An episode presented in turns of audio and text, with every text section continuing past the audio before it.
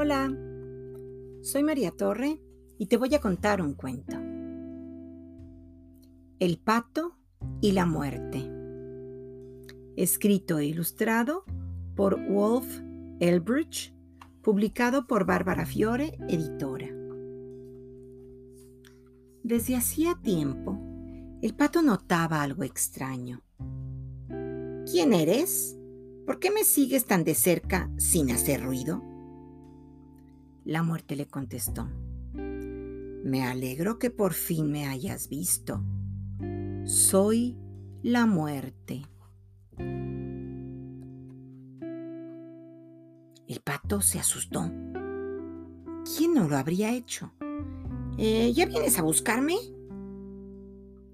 He estado cerca de ti desde el día en que naciste, por si acaso. ¿Por si acaso? Preguntó el pato. Sí, por si te pasaba algo. Un resfriado serio, un accidente, nunca se sabe. ¿Ahora te encargas de eso? De los accidentes se encarga la vida. De los resfriados y el resto de las cosas Sé que os pueden pasar a los patos de vez en cuando, también. Solo diré una, el zorro. El pato no quería ni imaginárselo. Se le ponía la carne de gallina. La muerte le sonrió con dulzura. Si no se tenía en cuenta quién era, hasta resultaba simpática, incluso más que simpática. ¿Te apetece ir al estanque? preguntó el pato. La muerte ya se lo había temido. Después de un rato, la muerte tuvo que admitir que su pasión por zambullirse tenía límites. Perdóname, por favor, dijo. Necesito salir de este lugar tan húmedo. ¿Tienes frío? preguntó el pato. ¿Quieres que te caliente? Nunca nadie se había ofrecido a hacer algo así por ella. A la mañana siguiente, muy temprano, el pato fue el primero en despertarse. No me he muerto, pensó. Le dio a la muerte un golpecito en el costado. No me he muerto, graznó henchido de felicidad. La muerte levantó la cabeza. Me alegro por ti, dijo, desperezándose. ¿Y si me hubiera muerto? Entonces no habría podido descansar tan bien, contestó la muerte, oh, bostezando. Esa respuesta no ha sido nada simpática pensó el pato. A pesar de que el pato se había propuesto, a partir de ese momento, no volver a decir nada más, no aguantó mucho tiempo callado. Algunos patos dicen que te conviertes en ángel. Te sientas en una nube y desde ahí puedes mirar la tierra. Es posible, la muerte se incorporó, pero de todas maneras, tú ya tienes alas.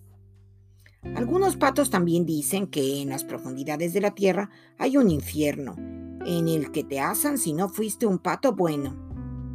Es asombroso todo lo que se cuenta entre los patos. Pero quién sabe. Entonces tú tampoco lo sabes? graznó el pato. La muerte solo le miró.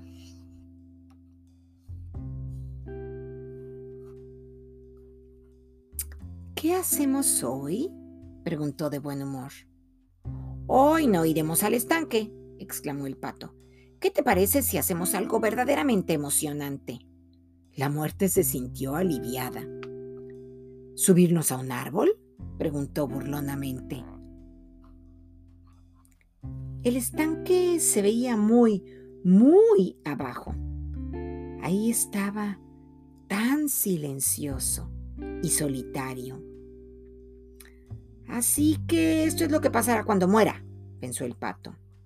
El estanque quedará desierto sin mí. A veces la muerte podía leer los pensamientos.